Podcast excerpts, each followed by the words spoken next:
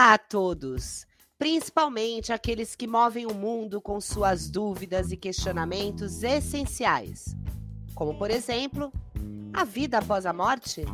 Por que o Sol nasce todos os dias? Existe vida em Marte? Por que Michele Bolsonaro recebeu 89 mil de Fabrício Queiroz? Bem-vindos ao nosso décimo episódio! Aê! Olá, olá! Oi! Cris, o que, que você nos reservou para hoje? Galeria Terra Plana. Se afasta da borda, menino! Então, hoje a gente vai com algo mais leve, algo imposto pela sociedade machista e paternalista, mas que na real não tem o menor sentido, né? Hoje vamos de Homem Não Chora. Ah, quem disse isso não tinha ou tem o menor conhecimento de evolução dos seres vivos, muito menos da espécie humana, né? Porque as lágrimas têm um objetivo, então bora lá entender um pouquinho. As lágrimas são substâncias produzidas pelas glândulas lacrimais, que possuem como principal função lubrificar os olhos, tá? Então elas têm na sua composição água, sais minerais, proteínas e gordura. E na verdade, o caminho que ela percorre naturalmente nem seria o lado externo dos nossos olhos. Elas são produzidas e lançadas pelas glândulas lacrimais na superfície dos olhos depois são drenadas por aberturas no canto das pálpebras e conduzidas internamente até o nariz, que chegando ali vão para a garganta. Então, ok, Cris, mas então por que, que choramos quando nos emocionamos, quando sentimos tristeza ou alegria? As lágrimas vêm à tona e a gente faz todo um drama, toda uma novela mexicana. Porque quando nos emocionamos, o sistema límbico, que é uma unidade cerebral responsável pelas emoções e comportamento social, estimula as glândulas lacrimais a produzirem mais lágrimas, que acabam vazando, transbordando pelos nossos olhos. Lembrando que a produção exagerada de lágrimas não acontece somente quando nos emocionamos. Mas quando cai um cisco no seu olho, quando entra algum microorganismo ou um grãozinho de areia, que esse é o objetivo da lágrima, manter ali o olho sempre lubrificado. Algumas pessoinhas apresentam baixa produção de lágrimas, caracterizando uma doença chamada de síndrome do olho seco. Então, seres iluminados, independente do seu gênero biológico ou sua identidade de gênero, se você pertence à espécie Homo sapiens, popularmente conhecida como ser humano, você vai chorar sim, quer queira, quer não. Aí eu deixo uma pergunta para vocês: por que diabos a sociedade coloca a mulher como um ser chorão e pura lágrimas e o homem como um ser que não pode chorar, inferno? Isso seu tio sabe, não mostra. Atenção para o número que eu vou dizer agora. Achou que eu ia dizer 89 mil, né? Achou errado, otário. É um número um pouco menor, mas quando disser ao que se refere, não será menos chocante. 54.990. Esse é o número estimado de autoridades que possuem foro privilegiado no Brasil. Segundo uma pesquisa feita em 2017, pelo Núcleo de Estudos Legislativos do Senado Federal e disponibilizado pelo canal Politize. E porque esse é mais um daqueles assuntos que vivem aparecendo por aí, chegou a hora de falarmos sobre os pormenores que passam batidos nos grupos do Zap. O foro privilegiado, também chamado de foro especial de prerrogativa de função, foi criado na intenção de dar segurança a determinados agentes públicos ou políticos em razão da função que exercem. Ressalto aqui, é uma proteção concedida ao cargo e não ao indivíduo. Aqui no Brasil, ele já aparece na primeira Constituição, a de 1824, sendo ampliada sua cobertura pouco a pouco através das inúmeras constituições que tivemos. E se você está pensando, isso só podia ser coisa de brasileiro mesmo, nananina noca. Tal instrumento existe também em países como Estados Unidos, Espanha, Argentina, Colômbia, só para citar alguns. Como funciona? Os trâmites que compõem a proteção é complexo, mas eu vou dar como exemplo alguns cargos e suas devidas instâncias para tentar descomplicar um pouquinho. Nós, seres mortais, quando julgados por algum crime, passamos pela primeira instância, onde a apreciação é feita por um juiz. Se fôssemos prefeitos, o julgamento se daria na segunda instância pelo Tribunal de Justiça. Governador? na terceira instância pelo STJ. Já para cargos da esfera federal, presidente, ministros, congressistas, por exemplo, o julgamento se dá na instância mais alta, que é o STF.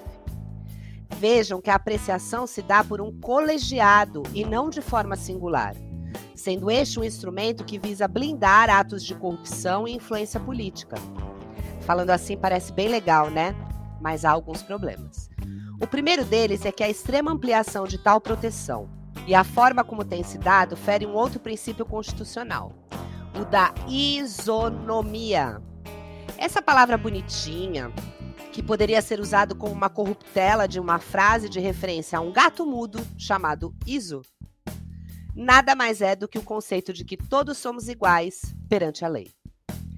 Como dizia a canção dos engenheiros, todos iguais, mas uns mais iguais que os outros, não é mesmo?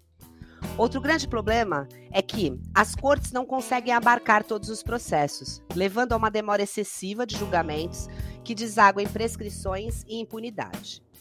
O Estadão apurou em 2017 informação do ministro Luiz Roberto Barroso de que o STF demora em média 617 dias para receber uma denúncia que na justiça comum leva cerca de uma semana. Segundo a Folha, em reportagem de novembro de 2016, um terço das ações penais no STF contra congressistas terminaram sem condenações, porque os crimes prescreveram. São inúmeros os casos em que o foro privilegiado veio à tona.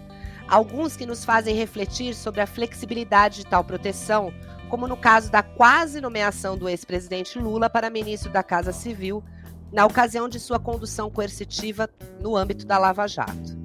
Outros que nos fazem entender o caráter funcional da proteção, como no caso da cassação que possibilitou a prisão do ex-deputado Eduardo Cunha.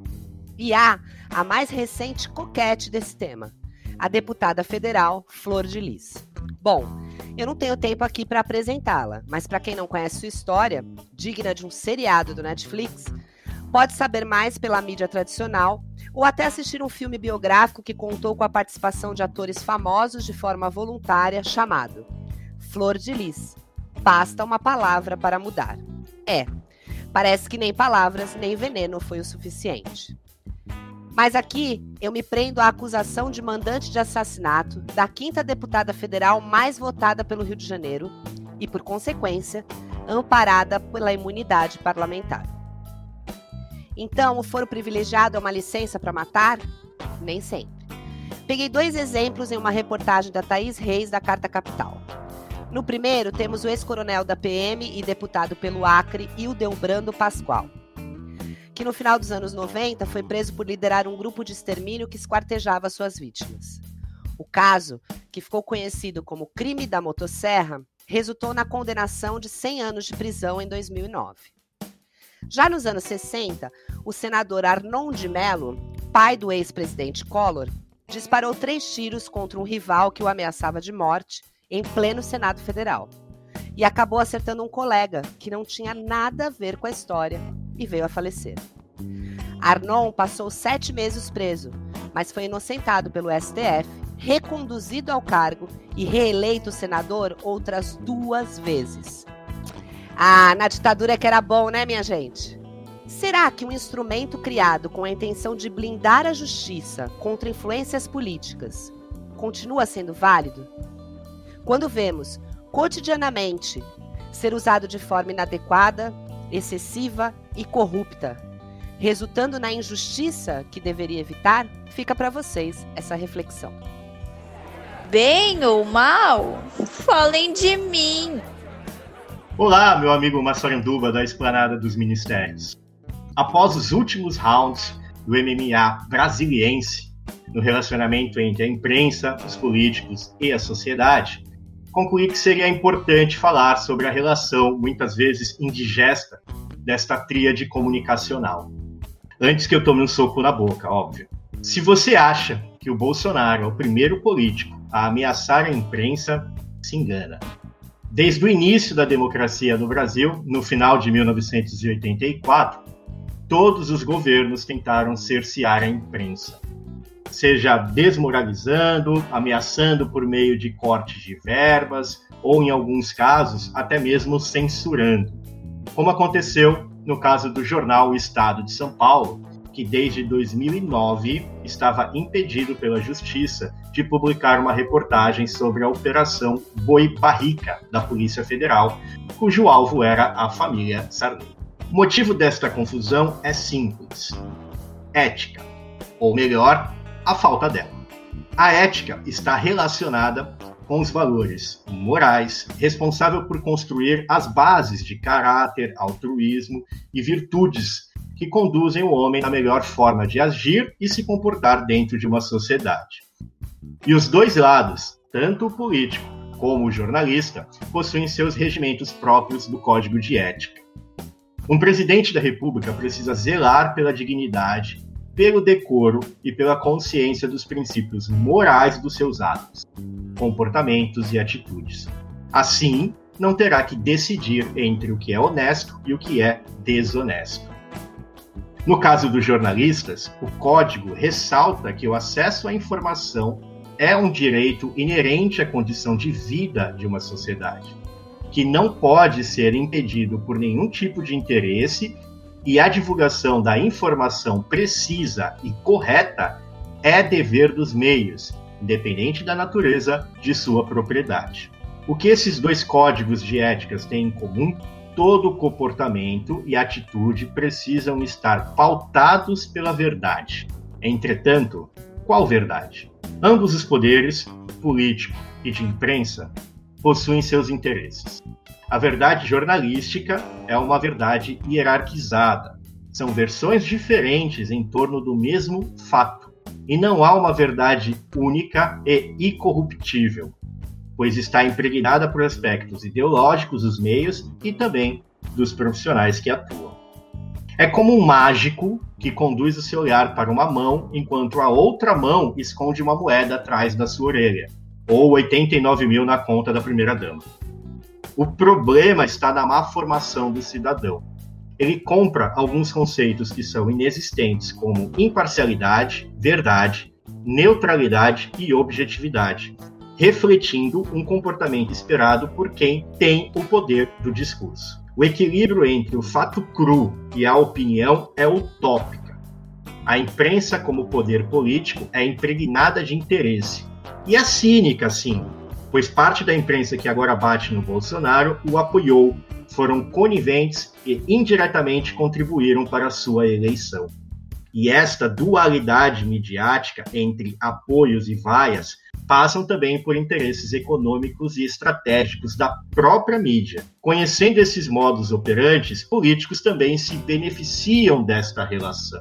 Isso é óbvio. E neste processo de acusações, falta de credibilidade e desmoralização da mídia, por parte principalmente dos políticos, as pessoas acabam procurando informações nas redes sociais, que é uma ferramenta totalmente polarizada e, portanto, superficial, maniqueísta, frágil e rasa demais. Todavia, meu caro amigo negacionista, uma imprensa livre é necessária e inegociável. E esta liberdade nunca poderá ser cerceada, pois, independente do discurso projetado, você sempre poderá receber informações dos dois lados o receptor precisa compreender que ele é a parte mais importante neste processo. Ele precisa ser capaz de entender, interpretar, checar e saber se aquela informação possui coerência. Para isso, nada melhor do que investir na educação. E aqui deixo uma frase do Jonathan Foster, que é um professor de jornalismo da universidade lá no Reino Unido. Se alguém diz que está chovendo e outra pessoa diz que está seco, seu trabalho não é citar os dois. Seu trabalho é olhar pela janela e descobrir qual é a verdade.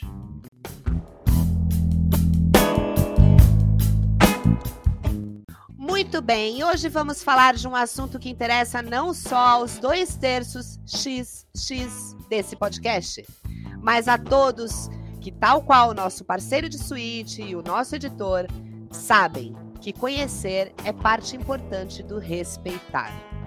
E é para falar sobre o feminino que nós trouxemos a doutora Patrícia Freire. Pati, quem é você do Tinder ao LinkedIn? Oi, boa noite. Obrigada por terem me convidado.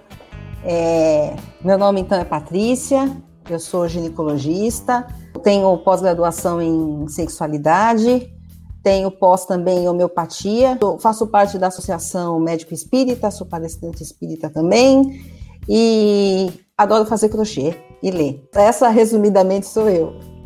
Patrícia, a gente trouxe como disparador hoje uma música dos anos 80 que apareceu na, na minha playlist, uma cantora e compositora Joyce. Então vamos lá. Ô mãe, me explica, me ensina, me diz o que é feminina.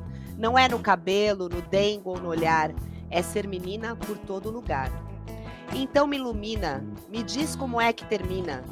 Termina na hora de recomeçar, dobra uma esquina no mesmo lugar. A partir disso, o microfone é seu, Patrícia. Então, é, é, quando você falou dessa música, me veio muita recordação agora que eu estou fazendo os estudos da homeopatia, porque às vezes o professor fala, não, esse remédio é mais feminino, esse remédio é mais masculino.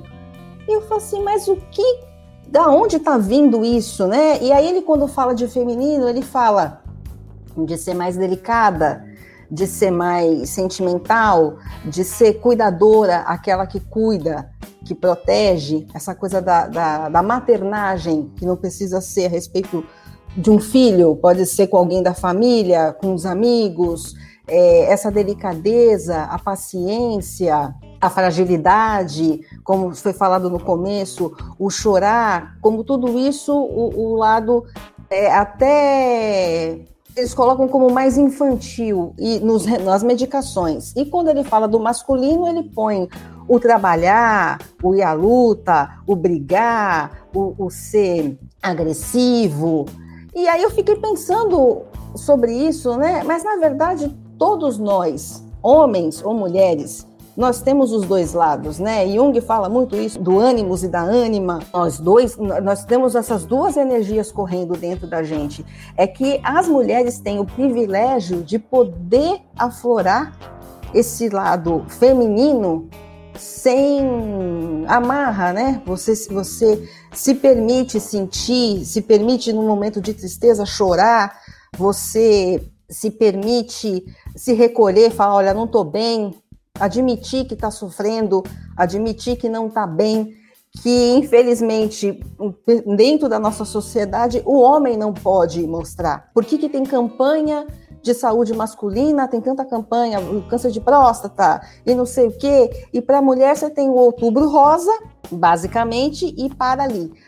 A mulher, por esse instinto feminino do, do cuidar, ela se cuida muito mais. Ela tem esse carinho com ela própria. Então ela vai, eu, né, eu como ginecologista, os pacientes chegam e perguntam: e aí, o que está acontecendo com você? Não, doutora, só viver está tudo bem comigo. Então a gente tem esse hábito de uma vez por ano ali. Tô sentindo alguma coisa, eu vou procurar ajuda. O homem não, porque infelizmente para alguns homens tem essa coisa do, do, do ser macho, né? Porque o, o macho ele não fica doente, ele não tem dor, ele não sofre. Então, ele está com problema de estômago, ele só vai procurar um gasto, às vezes, quando está quase uma úlcera perfurada. E a quantidade de homens com problema de de próstata, porque não faz o seu exame periódico, porque acham um absurdo passar no médico, porque o médico vai fazer um exame retal, né? Engraçado que eu estava conversando isso com o meu marido André, que ele foi fazer um exame de colonoscopia e ele ficou fazendo 550 mil piadas a respeito disso. E ele foi fazendo piada, aquilo foi me incomodando, porque assim, quando eu fiz colonoscopia, eu não fiz piada nenhuma. Porque, tipo, eu estou indo fazer um exame. Quando eu vou ao ginecologista, porque eu também sou obrigada aí, né? Porque não tem como a gente conseguir se examinar a nós mesmos, só se eu fosse contorcionista.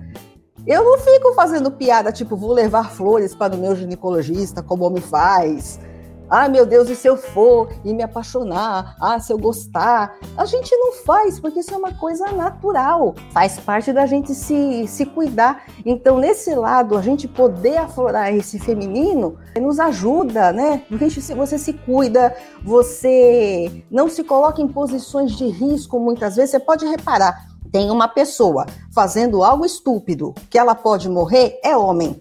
Você dá uma olhada, tá empinando moto é homem. Tá usando capacete aqui sem prender, né? Na testa sem prender embaixo.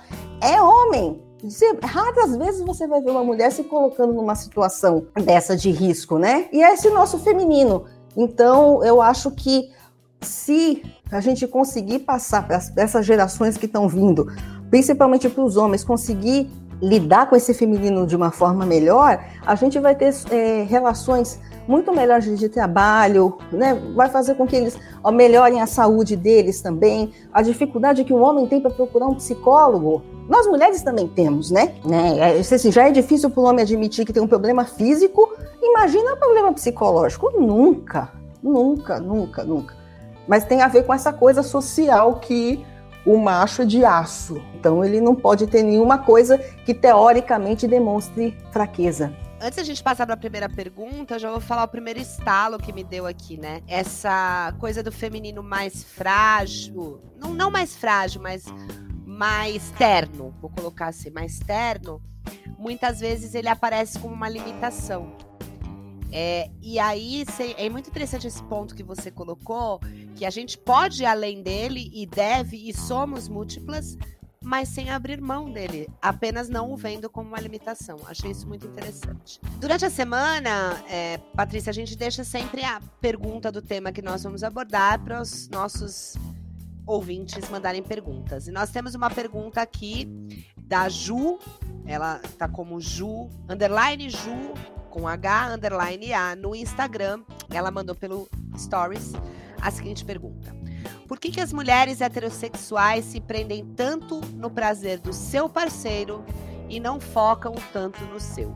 E eu vou aproveitar esta pergunta da Ju para colocar a pergunta que eu trouxe para o nosso episódio de hoje. Quando a gente fala em masturbação, automaticamente vem homem na nossa cabeça. Então a gente tem um monte de, de piadinhas, né? Descabelar o palhaço, cinco contra um e assim por diante. E aí na nossa reunião de pauta aqui, pré-podcasts, a gente achou uma expressão para nós meninas, o dedilhado. Vamos usar assim o dedilhado. E aí o dedilhado tá em dia, comadre. Por que, que a gente é tão envergonhada com o nosso próprio prazer, com o nosso próprio toque, com conhecer o nosso órgão sexual, né? A gente não vai no banheiro, olha pro coleguinha do lado e fica medindo, né, o tamanho do nosso órgão sexual.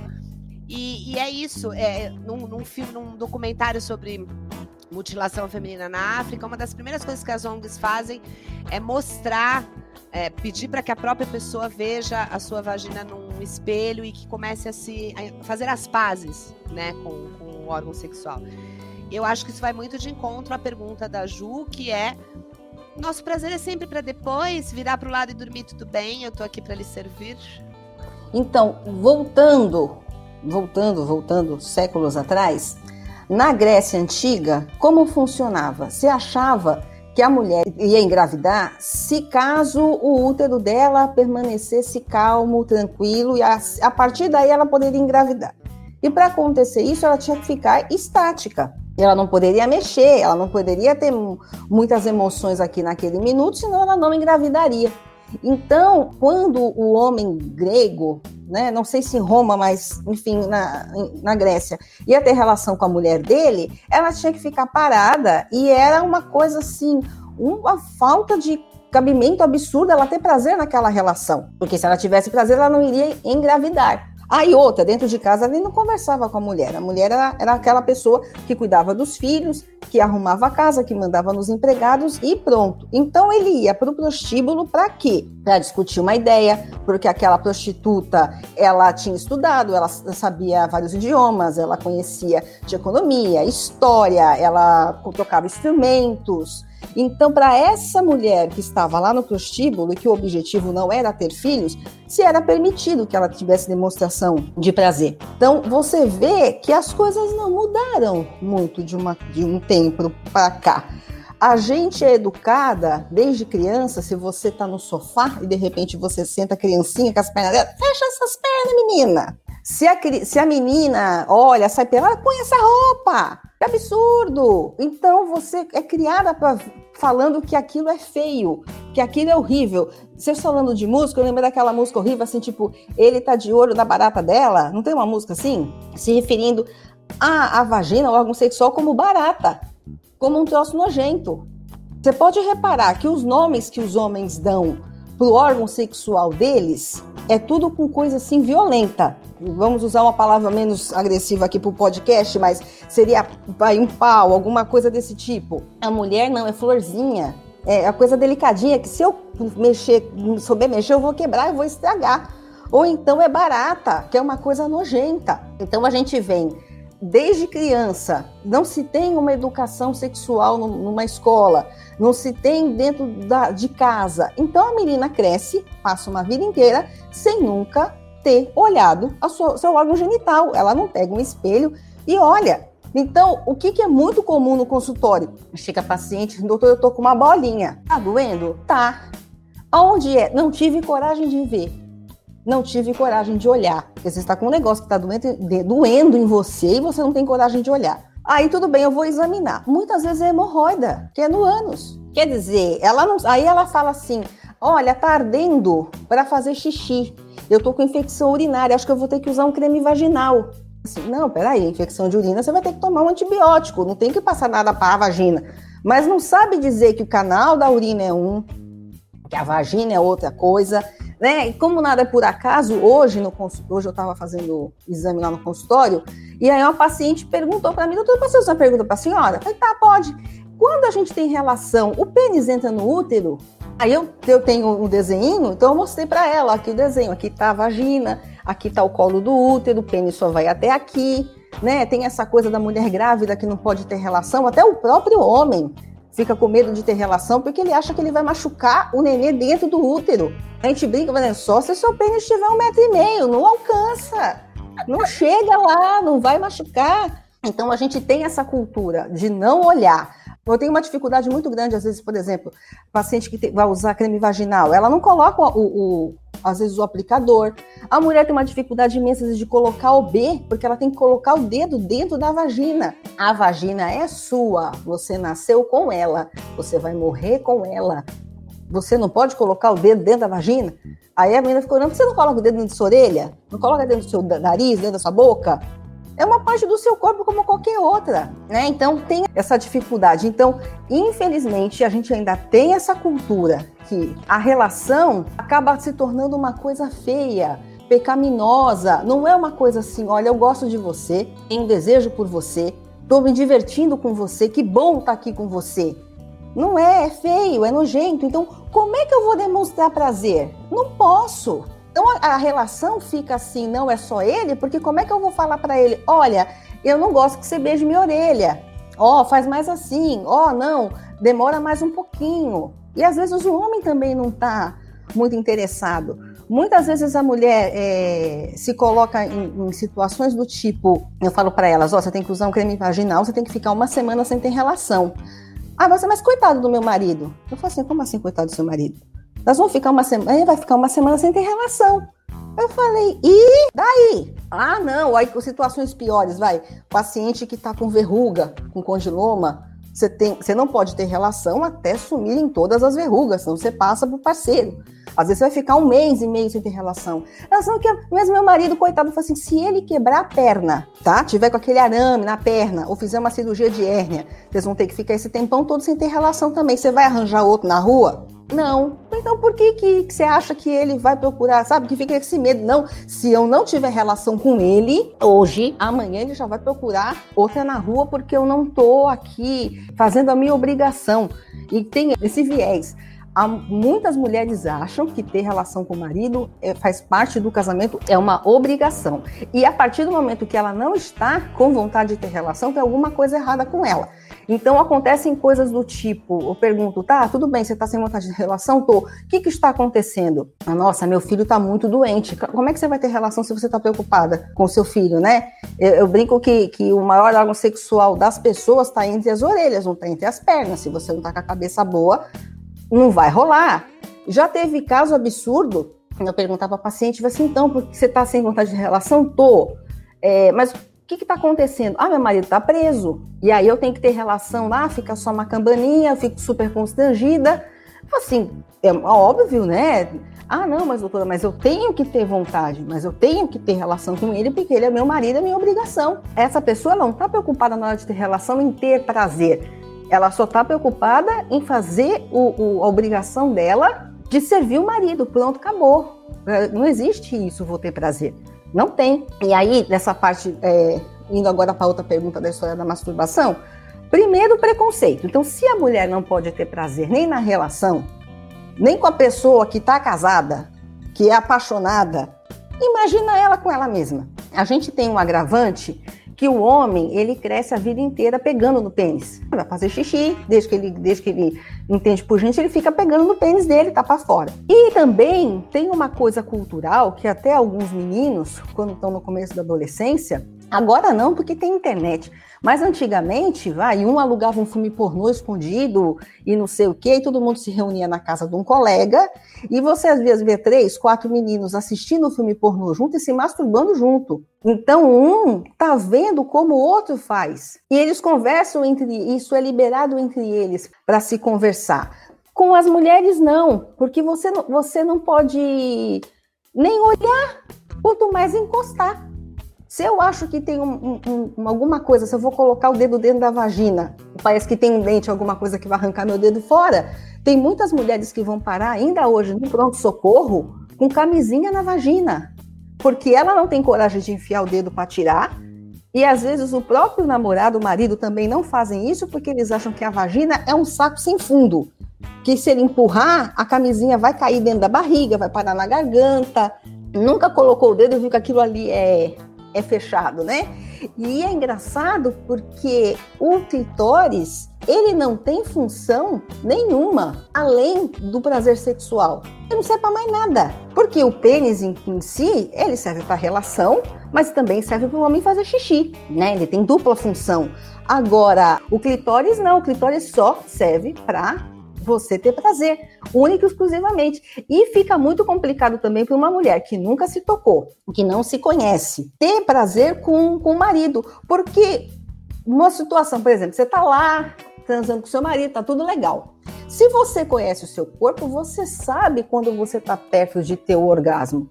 Então, uma mulher que já se masturbou, enfim, ela sabe a hora que está chegando. Então, é aquele momento que você vai falar para a criatura: não pare, não mude o que você está fazendo, não mude nem o ritmo da sua respiração, pelo amor de Deus. Agora, se a pessoa não tem esse conhecimento, o que, que vai acontecer? Às vezes, nessa hora, a criatura fala: vamos mudar de posição? Pronto, acabou. Ah, né? Aí é, é, é, não tem um termo feminino de novo para isso, mas naquele momento a pessoa dá aquela pequena brochada ali naquele momento até retomar tudo de novo, pronto, aí fica difícil para a pessoa até ter o orgasmo ali na situação.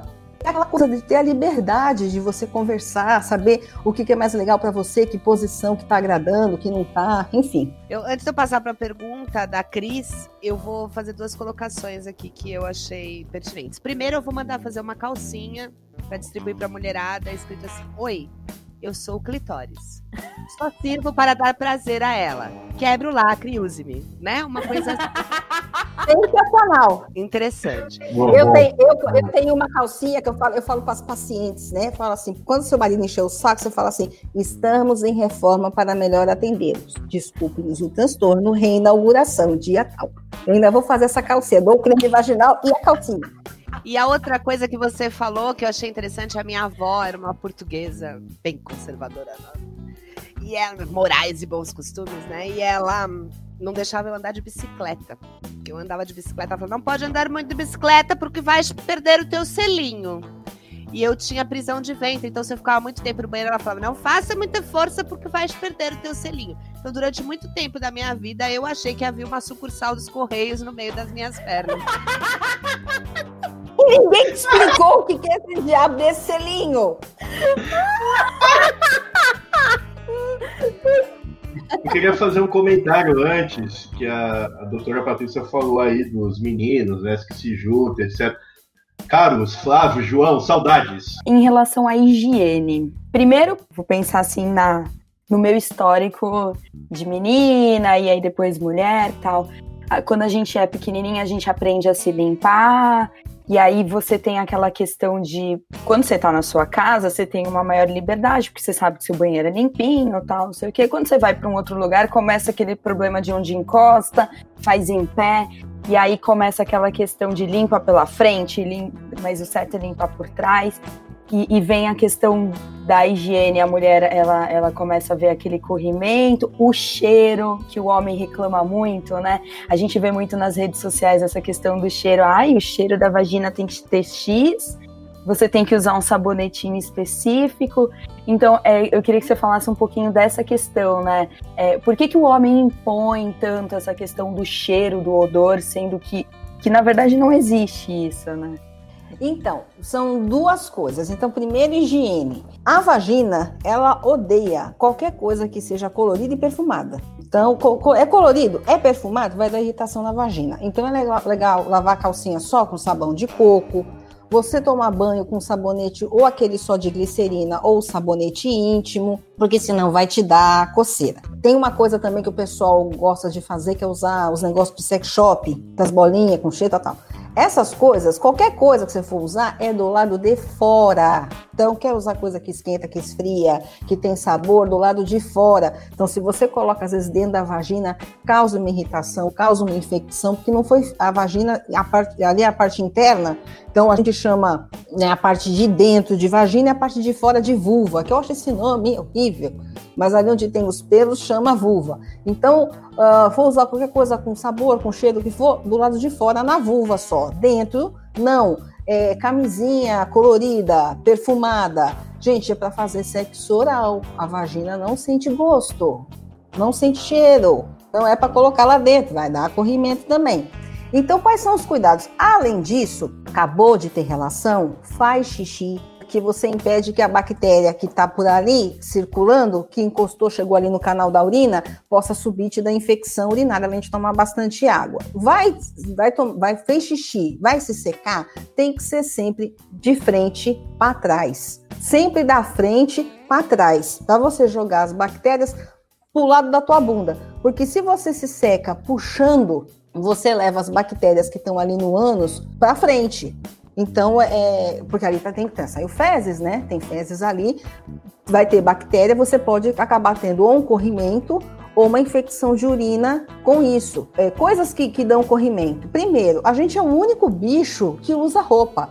Nenhum bicho usa roupa, só a gente. Então, só de tanto usar calça jeans apertada, estresse, dependendo da pessoa que é mais sensível, se tem uma dieta que tem só come carboidrato, só come pão, batata, macarrão, muito açúcar, facilita ter corrimento. É, diabética também, porque o, o, que é muito açúcar, né? Aumentou a glicemia, aumentou o açúcar do sangue, facilita ter corrimento também. Imunidade baixa, a vagina odeia antibiótico, então se você tiver uma infecção de urina, pneumonia, sinusite, teve que tomar antibiótico, provavelmente você vai ter corrimento também. E o que, que é o corrimento? O corrimento é uma infecção da vagina. É como se fosse um resfriado, uma sinusite, é uma infecção.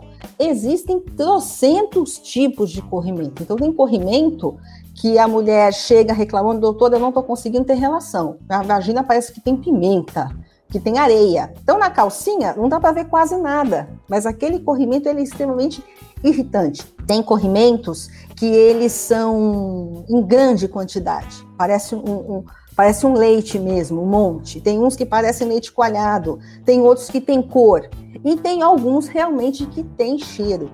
E esse cheiro muda tanto com o sêmen quanto com o sangue.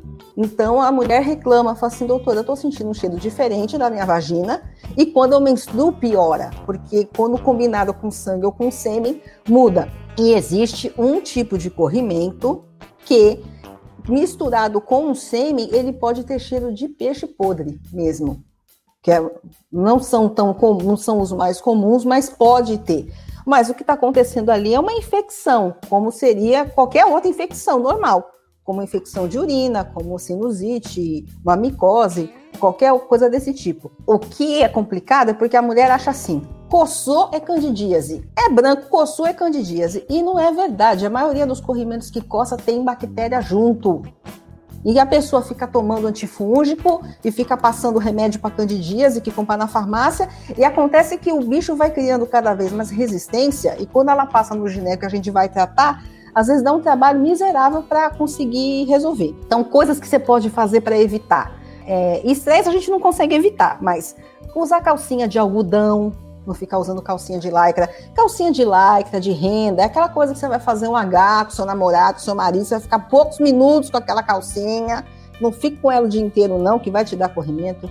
Não usa protetor de calcinha. Eu não sei por que, que vende isso, só serve para abafar dar infecção. Aí a mulher continua usando porque está com corrimento o corrimento nunca acaba porque ela está usando aquilo. E aí ela me compra um protetor de calcinha perfumado ainda. Ninguém merece. Uma coisa boba que ajuda muito é a CUT, que a vagina tem lactobacilo. Então, e a, como a gente é, toma muito antibiótico, usa muito creme, você acaba detonando a flora natural da vagina, como acaba com a flora do intestino. Então, às vezes, você tomando Yakult, tendo bastante lactobacilo no intestino, uns escapam e vão parar na vagina também, acabam aumentando a tua imunidade, né? A história do odor é assim: se a mulher, de repente, tá com um corrimento desse que tem odor, ela tá com uma infecção, então o correto seria ela nem ter relação. Primeiro que vai doer, primeiro não vai conseguir tratar com infecção, não vai ser legal. Agora, a, a, gente, a gente tem cheiro, a gente tem cheiro de transpiração, é, a própria secreção normal da vagina, que ela parece um... Aí você fala assim, mas como é que eu sei que eu tô com corrimento ou não tô? A secreção normal da vagina, ela parece uma clara de ovo. E para quem não toma anticoncepcional, dependendo da época do ciclo, ela vira tipo um chiclete, que é quando você está ovulando. Mas ela parece uma clara de ovo, ela é transparente. É como a nossa saliva, a, a, a cera do ouvido, ela nunca para de acontecer, ela está lá para te proteger.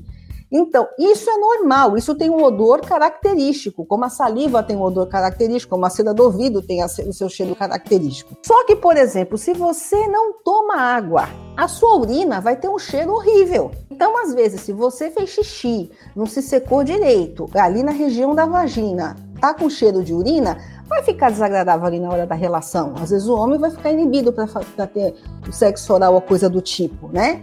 Então, nessas situações, é só tomar um banho antes de ter relação e tá tudo sossegado. E essa coisa do, do homem falar que tá com cheiro, com tudo, na verdade, na verdade, na verdade, tirando essas situações que às vezes o, a secreção da a mulher transpirar muito ou coisa do tipo, o próprio homem, gente, se ele não tomar banho direitinho, se tiver com, com cheiro ali, o esmegma tem um cheiro forte, o cheiro de urina, é uma coisa desagradável. De novo, nada que um bom banho não, não resolva.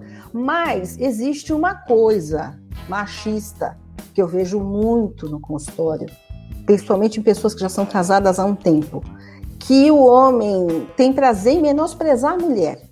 Então ele vai ter relação, fica falando que ela tá larga. Eu vou examinar a vagina dela, é normal, ela não tá com nada. Mas o cara fica falando que ela é larga. Aí vai começar a falar, ó, você tá fedendo, você tá cheirando mal, que não é uma coisa assim, olha, ó, eu fui, eu fui ter relação, você tá diferente, tem alguma coisa. Acho que você devia ir no ginecologista porque aconteceu alguma coisa. Tudo bem, não é. Então, tem essa coisa, essa perversidade, às vezes, que alguns homens têm, de começar a falar coisas que vai, vai detonando a autoestima da mulher. Às vezes, também por ele ter uma autoestima reduzida, ele começa a detonar a mulher desse jeito, até para ela não falar assim, se eu detonar ela, ela não vai procurar outro, que ela não vai ter coragem de procurar outro. Que ela vai dar graças a Deus que está comigo. Só eu que aguento essa criatura. Que ela tem, é, tá fedida, a vagina tá larga, tá assim, tá assado. Então tem muito isso. Até que ponto o cara não tá falando isso para minar a autoestima da mulher? Né? E também tem muitos homens que, infelizmente, eles querem só o venha nós, né? Então ele, ele acredita, como a gente falou, da mulher acredita que tem que servir ao homem, tem homem que acredita que a mulher tem que servi-lo. Então ele não vai fazer, vai fazer sexo oral na mulher, vai tocar a mulher para quê, gente? Ela tá lá só para servir e para quê? Necessário. Então, quer, quer coisa melhor para eu falar para você? Não, não vou te tocar, não vou chegar perto daí que tá um fedor desgraçado. Melhor desculpa possível, né? Antes de passar para André fazer a pergunta, eu queria aproveitar aqui uh, a questão do Yakut. Primeiro, coleguinha, não é para você banhar a perseguida com Yakut, é para você tomar Yakut, tá? E segundo, também aproveitar. Beber Yakut. Beber, é para aproveitar a propaganda do Yakult e fazer uma propaganda do Danoninho. Ensine o seu filho a comer Danoninho sem colher desde cedo, não é mesmo? Quem sabe ele vai desempenhar um papel melhor no sexo oral no futuro e alegrar sua esposa. A gente já falou aqui no programa, doutora, algumas vezes sobre a questão principalmente da educação sexual, né? E aí o que acontece? No Brasil é proibido se falar de educação sexual nas escolas.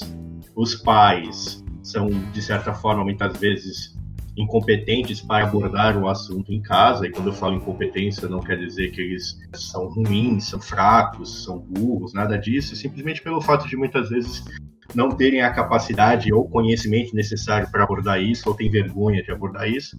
E só que a gente esquece que hoje existe o Google, né? E aí uma adolescente, né, que, que começou a menstruar, vai lá no Google e coloca sangue saindo da vagina. E aí aparece no Google câncer. Esse é o grande problema que a gente vê, por exemplo, sobre educação sexual. E você, como doutora, provavelmente já deve ter é, tido vários casos de explicar, principalmente para os adolescentes, não só para os adolescentes, né, mas é, ao público feminino que você atende, mas eu acho que muito mais para os adolescentes que estão começando agora e que, de certa forma, vêm com um monte de perguntas. Qual a importância você vê da, da, da educação sexual e, de certa forma, como você vê, por exemplo, essas meninas que se informam pelo Google, pelas amiguinhas, pelos amigos, etc., e chegam para você muitas vezes com algumas informações totalmente erradas? É, a educação sexual nas escolas seria uma coisa fundamental, fundamental, porque as pessoas têm a ilusão que a educação, a aula de educação sexual na escola é, vai chegar uma professora já vestida de dominatrix, né? Imagina aquele saltão toda de couro, com chicote na mão, com cinco vibradores e, e falando, ó, oh, você faz assim, você faz assado, com Kama Sutra, explicando as posições sexuais. As pessoas têm essa imaginação e não tem absolutamente nada a ver. Então, a educação sexual é, primeiro, para a pessoa conhecer o seu corpo, que é diferente de uma aula de biologia. Porque a aula de biologia você vai explicar os órgãos e tudo mais mas explicar o, o funcionamento de outra forma. É, se, se tivesse aula de educação sexual, principalmente para as crianças pequenininhas, orientando até, olha, um adulto não pode te tocar. Olha, se um adulto falar para você alguma vez assim, olha, não conta isso para sua mãe. Se ele pediu para você guardar segredo, não é coisa boa entre outras coisas, a gente evitaria um monte de caso de estupro, de abusos e etc e tal. É, ah, infelizmente, ah, como é um tabu, é um tabu muito grande, a própria mãe, às vezes, a mãe nunca se olhou no espelho, a mãe não sabe direito o que é a vagina, não sabe nada, como é que às vezes ela vai orientar a filha dela? Né? E o, o pai também fica constrangido. Então, muitas vezes as mães levam as filhas quando menstruam no consultório e fala para a filha, filha, fica agora com a ginecologista, você pergunta o que você quiser para ela que ela te oriente e sai da sala quando começa a namorar. E aí eu vou esclarecendo a dúvida. E a orientação que a gente dá até para os pais quando tem criança ou adolescente, meu, responde aquilo que eles estão te perguntando. Não precisa chegar para a criança e falar assim, meu filho, vem aqui, nós vamos conversar agora o que é sexo, isso e aquilo. A pergunta vai surgir naturalmente quando ele estiver preparado para saber e quando ele quiser saber. E quando ele te perguntar, você responde aquilo que ele te perguntar e seja sincero. Ele vai ficar satisfeito com a resposta. Se ele tiver outras perguntas, isso vai surgindo. E é isso que a gente faz no consultório. A menina pergunta e a gente orienta. O problema é que quando você aprende as coisas com o grupo, as meninas acabam com as ideias que tem que seguir o grupo.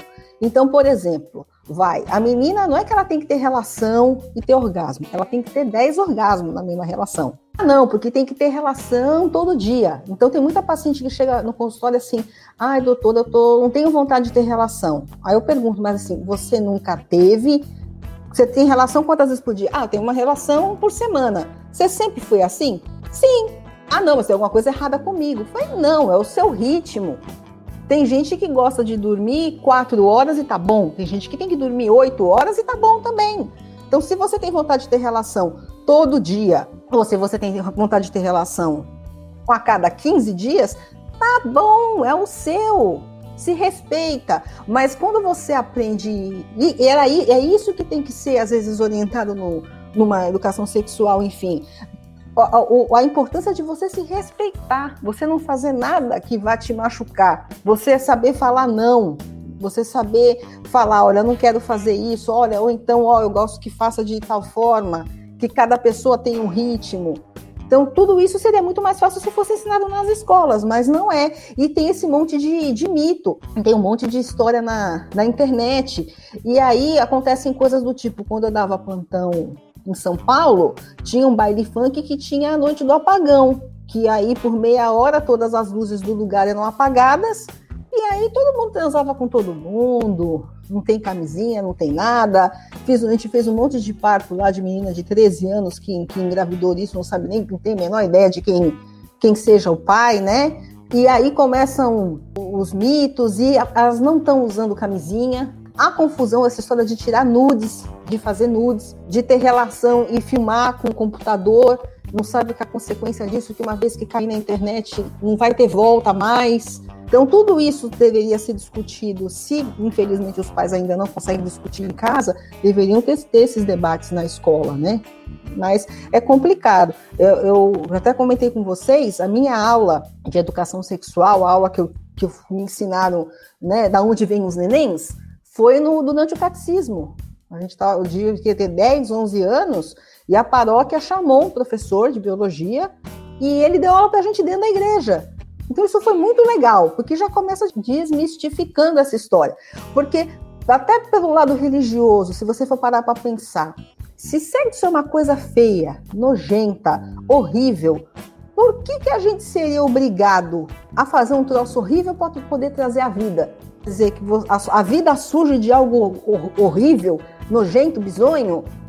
Concorda que não faz sentido, que não casa? Quer dizer, é uma energia tão poderosa que faz surgir a vida, não é algo nojento e tudo. Então foi muito bacana para mim na época ter tido essa, essa aula lá. Então imagina se todas as igrejas tivessem às vezes um professor de biologia que desse uma aula orientando as crianças, ia ser muito legal.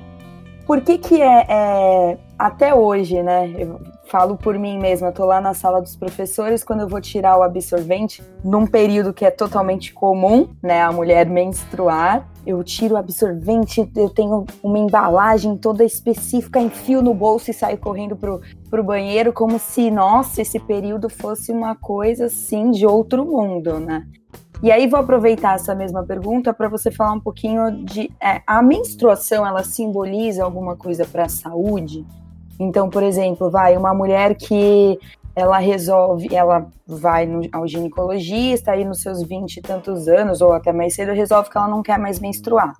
E aí, com, de acordo com a ginecologista, entram lá no acordo, aí resolve usar um, um implante de hormônio, né, inibir a, a menstruação. A menstruação, historicamente e, e, na saúde, ela sinaliza alguma coisa para a mulher? Antes ela respondeu, me lembrei do Raul Seixas que falava que a mulher é o único animal que sangra todo mês e não morre. Olha o poder que ela tem. Exatamente. Mas essa história que você está falando da, de você ter vergonha de falar que está menstruada, eu lembro quando eu era criança que minha mãe comprava um absorvente para você tirar a colinha dele para colar na calcinha, aquilo fazia muito barulho. Então eu lembro no banheiro, eu tirando aquilo com uma carinho, com medo da visita, escutando que eu tava abrindo a embalagem do, do, absorvente. Assim, se a gente for parar para pensar que metade da população do mundo são mulheres e que praticamente toda mulher menstrua, você só não menstrua às vezes se você tem algum problema de saúde, enfim, então tem menor nexo. Mas a gente considera de novo a menstruação como algo sujo. Então a primeira coisa, às vezes, falando primeiro da menstruação. A menstruação, ela é uma coisa fisiológica que vai acontecer todo mês. Então, como é que ela se dá, né? Então, você imagina, imagina que, que o seu útero seja uma, um, uma sala. O nenê, ele gruda na parede para crescer. Então, todo mês o seu corpo vai lá, passa uma camada de tinta nova, bonitinha no seu útero para receber o nenê poder grudar na parede. Então, assim, você, aquele mês você não engravidou, não teve o nenê ali para grudar essa camada vai ser toda descascada. Então, esse descascar dessa camada interna do útero, que a gente chama de endométrio, é a menstruação. Então, qual é a primeira imaginação que vem na cabeça quando eu proponho para uma paciente? Olha, então, se você não menstruar, mas doutora, não tenho que limpar? Não tem que limpar isso todo mês? Então acaba que a menstruação é um sangue sujo, é um troço sujo que tem dentro de você e que você tem que botar para fora. Então, se é algo sujo, eu tenho vergonha né? É a mesma coisa você falar que você tá com diarreia. Você não fica contando para todo mundo, ó, oh, tô com diarreia. Porque é um troço sujo, a gente fica com, com vergonha, apesar de ser fisiológico, de todo mundo já ter tido também. Então, a partir do momento que você entende que isso é um movimento que vai ter todo mês, que é um descascar, e que se você não menstruar, só quer dizer que aquela parede está parada, quer dizer que aquela tinta fica parada ali. Então tem mulher também que acha que aquilo vai acumulando, que o sangue vai acumulando, vai acumulando, daqui a pouco ela vai estar tá quieta, vai começar a sair sangue pelo nariz, pelo olho, pela orelha, que tá cheio de sangue dentro dela. Não é, você apertou a tecla pausa no seu útero. A história de menstruar ou não menstruar vai depender do que é a menstruação para você. Então imagina uma mulher que todo mês tem uma TPM do cão. É uma pessoa que chora, que fica irritada, que quer matar um todo mês. Tem cólica que vai parar no pronto-socorro. A, a, menstruação para ela é um estorvo, não é saúde. É uma coisa que prejudica a vida dela. Né? E, e dependendo se trabalha, não consegue trabalhar, falta na faculdade, falta na escola. Então, para esse tipo de pessoa, é, é, é, um tratamento. Então, você suspender a menstruação é um tratamento. Se você, essas menstruações que são extremamente dolorosas podem ser só porque é azar da pessoa e a pessoa tem uma menstruação que dói pra caramba, mas pode ser, por exemplo, uma endometriose. E qual é o primeiro tratamento da endometriose? Não menstruar. Então, muitas vezes chega adolescente que está tomando. O melhor remédio que tem para cólica é anti-inflamatório. Então, cólica assim, bobinha, passa com, com Buscopan, com Constan, passa até com água com açúcar. Mas cólica mesmo, para valer, só passa com anti-inflamatório. Se você tem uma cólica, toma anti-inflamatório e não parou, opa, você vai ter que às vezes tomar um anticoncepcional para parar de ter cólica.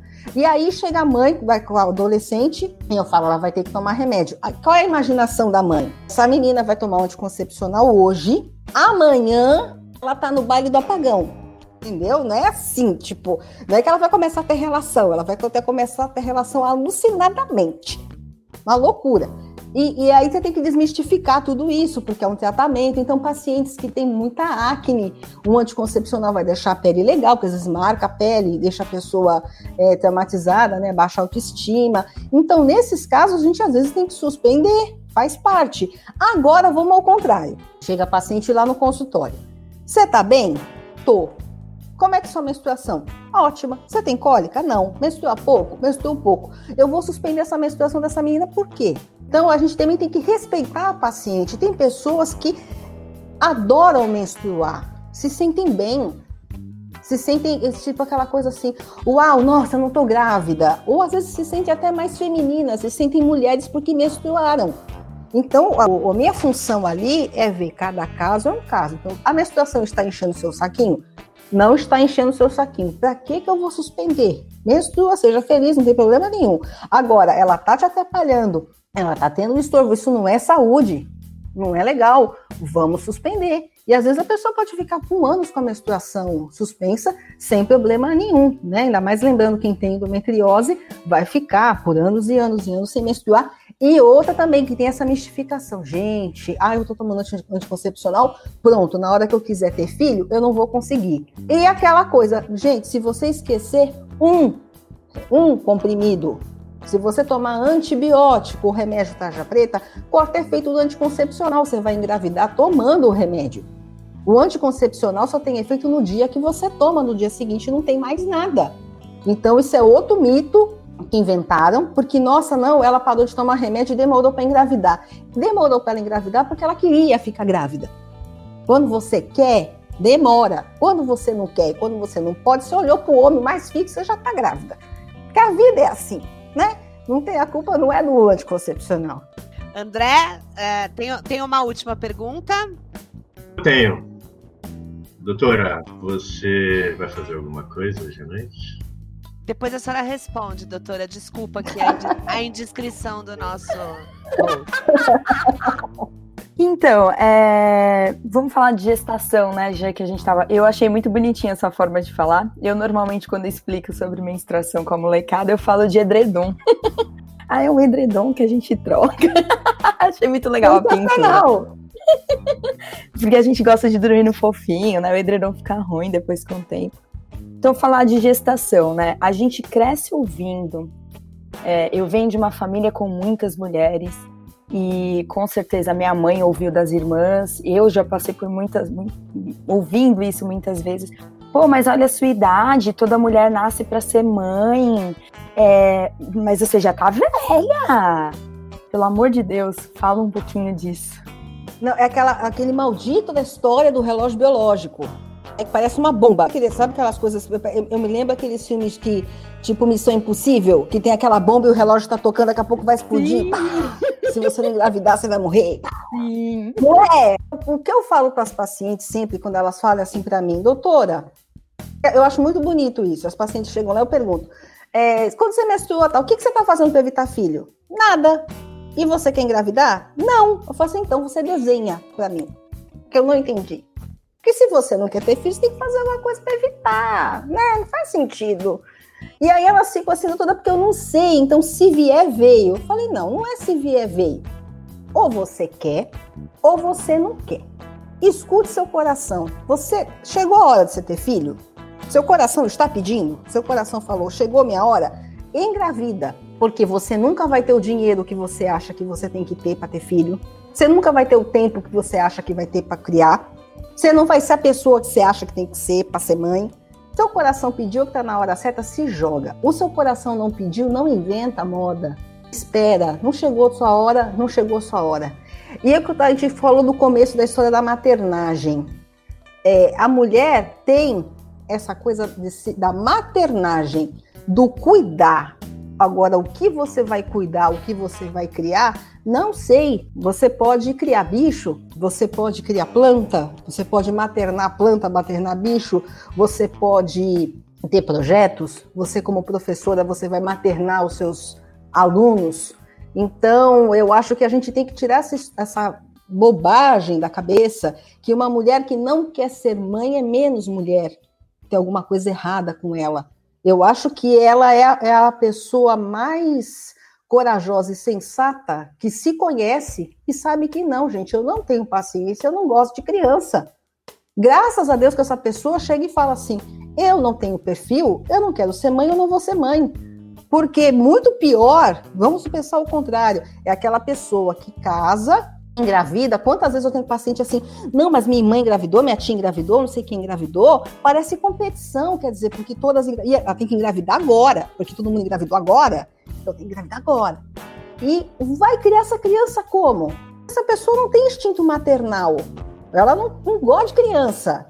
Vai, vai criar né, é, uma criança que vai ter que passar depois no psicólogo o resto da vida, né? Porque não vai receber amor, não vai receber carinho, não vai receber atenção muitas vezes. Então, o fato de você ser mulher não quer dizer que você vai ser mãe. E o fato também de você homem não quer dizer que você vai ser pai. Então, você tem que, você tem que ser honesto. Eu, seria tão bacana também, que a gente está falando de educação sexual nas escolas, tinha que também ter psicólogo na escola.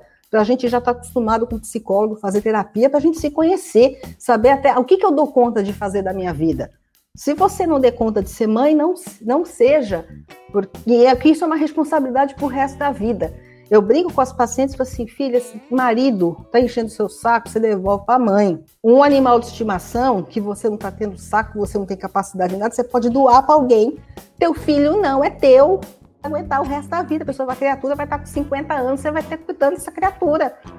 Então não vai ter volta. Então tem que ser uma coisa feita vinda do seu coração. Vindo, vindo do coração vai dar tudo certo. Agora você imagina uma pessoa que vai levando a vida como um barquinho, que não tem planejamento, né? o, o, a gente comenta muito isso com as mães, que o maior método anticoncepcional é objetivo de vida. Não é camisinha, não é nada, porque as adolescentes hoje conhecem mais de anticoncepcional do que eu, que sou ginecologista. Tá? Ela sabe, estou inteirada nas novidades que lançou lá na Alemanha, ela está sabendo e eu não estou sabendo. Então, o maior, objetivo, o maior anticoncepcional é o objetivo de vida. Uma pessoa que tem objetivo de vida não engravida sem querer, não engravida por acaso. E é isso que tem que investir na, na garotada, né? Uma menina que tem objetivo de vida, que tem autoestima, não aceita ter relação com o menino sem camisinha. O menino, ah, não quero ter que usar camisinha, então tchau, tchau, pra tu. Vai, outro dia a gente conversa, não vai rolar não.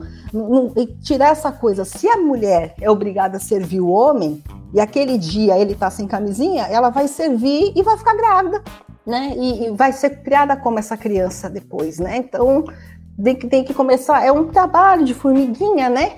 Para desmistificar isso. Quem sabe essa nova geração venha com a cabeça um pouquinho mais aberta.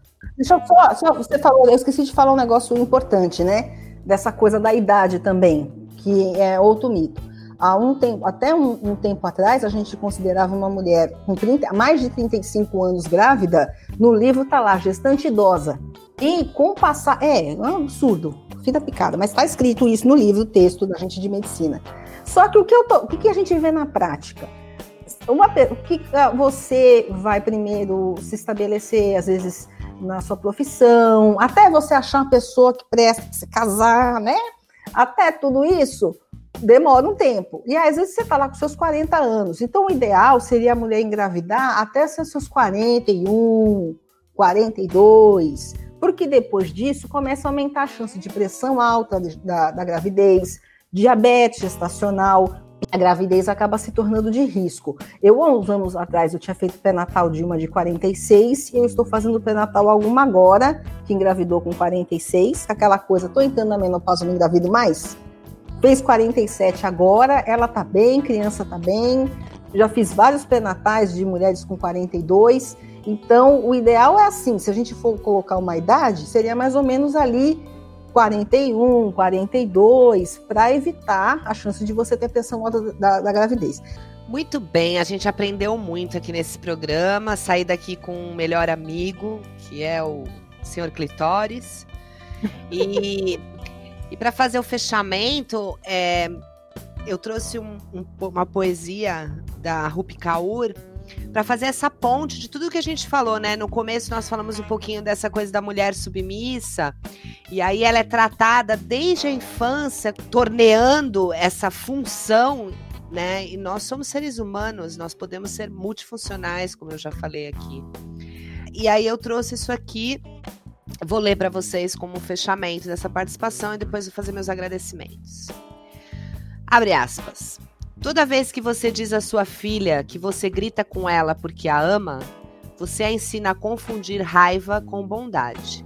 O que parece uma boa ideia, até que ela cresce e passa a confiar em homens que a machucam, porque eles se parecem demais com você.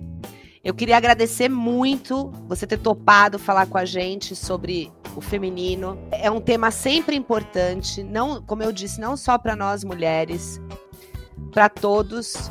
Você falou no começo sobre como a gente diferencia a mulher, mais delicada, mas todos temos nosso yin yang, né? Como diria Pepeu Gomes, é se Deus é menina e menino, somos masculino e feminino. Mas eu queria te agradecer porque ele foi um papo que eu espero que chegue a muitas meninas tornando mulheres, há muitas mulheres que não tiveram chance de ser meninas e, e têm as suas frustrações e percebam que elas podem se empoderar de diversas formas, mas sem perder esse poder da afetividade, da maternalidade, acho que é isso que você falou, e, e da ternura que nos diferencia, que nos propicia abraçar e pedir abraços. A gente também precisa aprender a, a pedir abraços. Muito obrigada pela sua vinda aqui. Gente, muito obrigada pelo convite. Sempre que vocês precisarem, estou aqui à disposição. Só tem uma pessoa desagradável, né? Que é o André que participa também. Mas tirando ele, o podcast é incrível, maravilhoso. Nossa, muitíssimo obrigada. Era um papo que eu queria há muito tempo. Eu acho que tem mais coisas, a gente poderia falar muito mais, né? mas ele abre margem aí, ele dá margem aí para outros assuntos relacionados à mulher, e isso é sempre muito bom, né? A gente ficou muito tempo de escanteio, dando aí prioridade para o homem, né? Bora aí se fortalecer e falar mais do feminino. Adorei, Paty. Muito obrigada. Bem, eu queria só acrescentar que a Carinha tinha colocado que é um programa para as mulheres e as meninas, mas eu acredito também que seja um programa para os homens e para os meninos, porque a gente de certa forma por muito tempo se permitiu de uma forma errada a não conhecer os problemas, as questões, a sexualidade e a feminilidade, né? Então a gente sempre se colocou alheio a isso.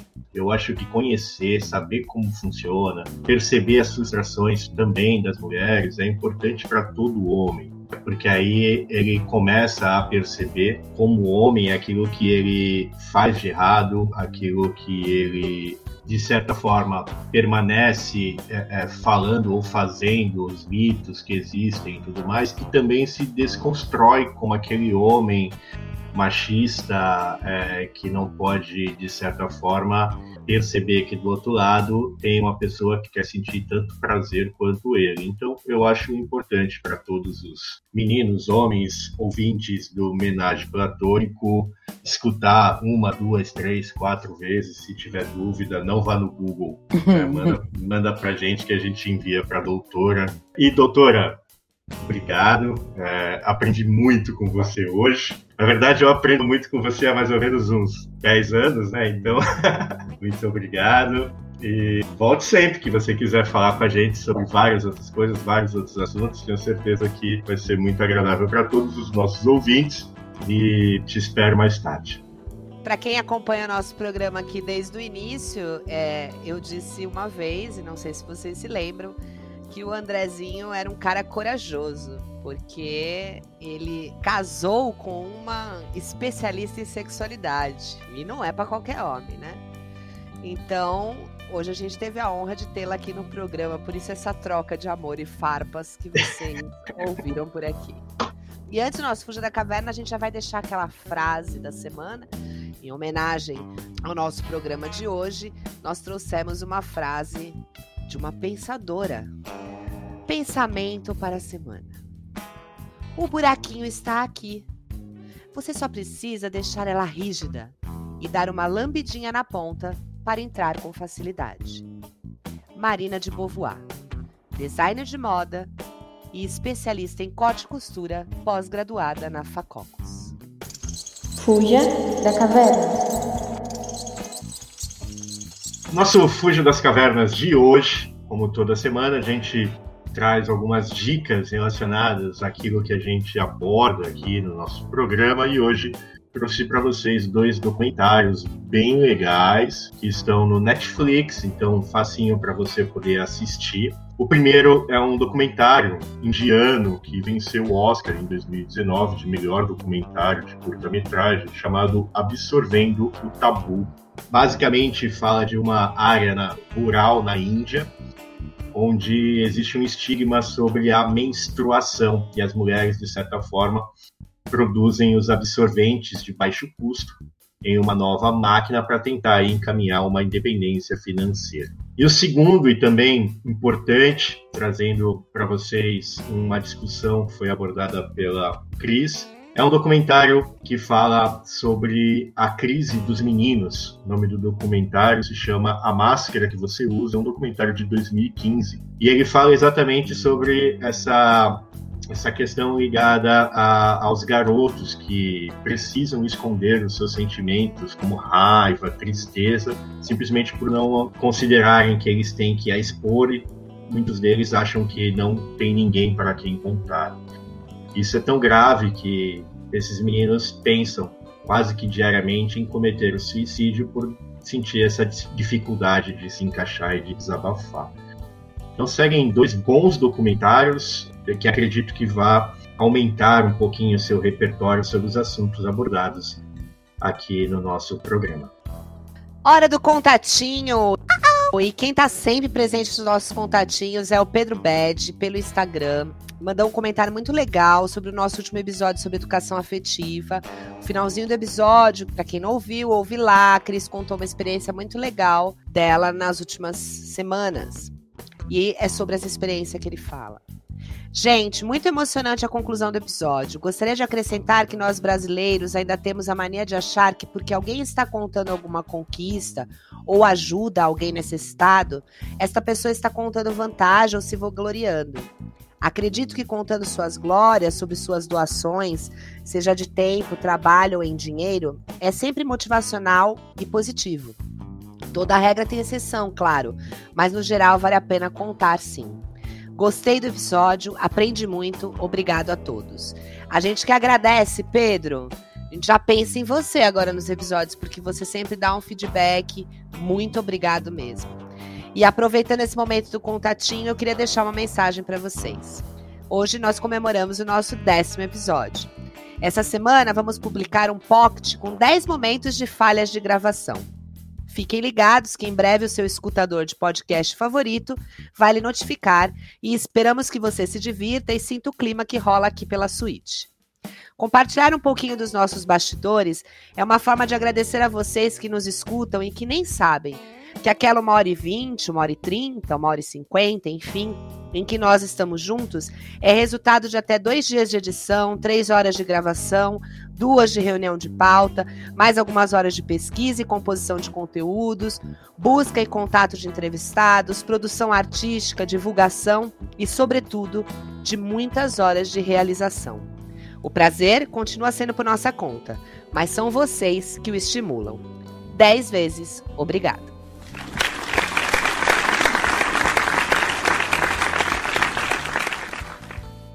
E para encerrar o nosso décimo episódio, nosso décimo Expulsos da Garagem com a Cris. Obrigada, gente. Valeu e que venham mais 10, mais 100, mais mil. Valeu, gente. Obrigado. 10 episódios, quem diria? Muito bom. Parabéns a todos.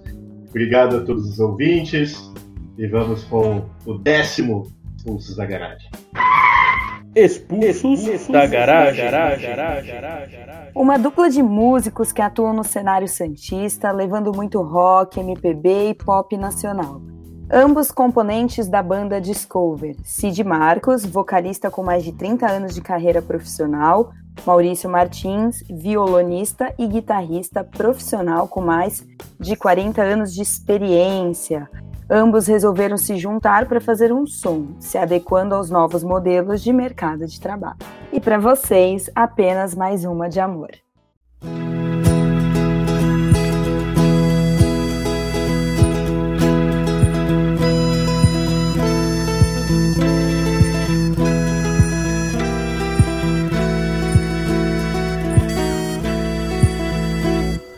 Eu gosto tanto de você que até prefiro esconder. Deixa assim ficar subentendido como uma ideia que existe na cabeça e não tem a menor obrigação de acontecer. Eu acho tão bonito isso de ser abstrato, baby. A beleza assim é tão fugaz uma ideia que existe na cabeça e não tem a menor obrigação de acontecer. Pode até parecer fraqueza, pois que seja fraqueza então. A alegria que me dá, isso vai sem eu dizer.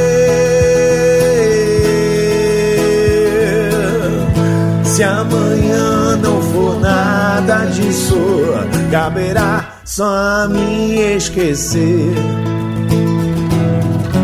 O que eu ganho, o que eu perco, ninguém precisa saber.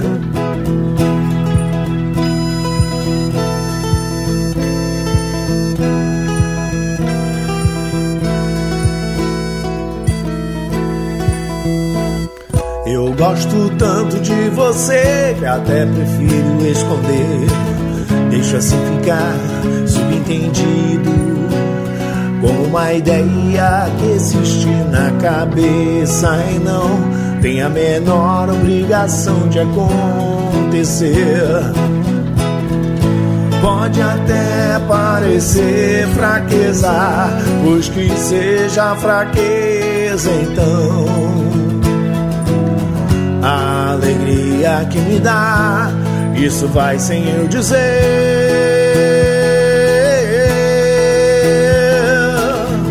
Se amanhã não for nada disso, caberá só me esquecer. Eu vou sobreviver. O que eu ganho, o que eu perco, ninguém precisa saber.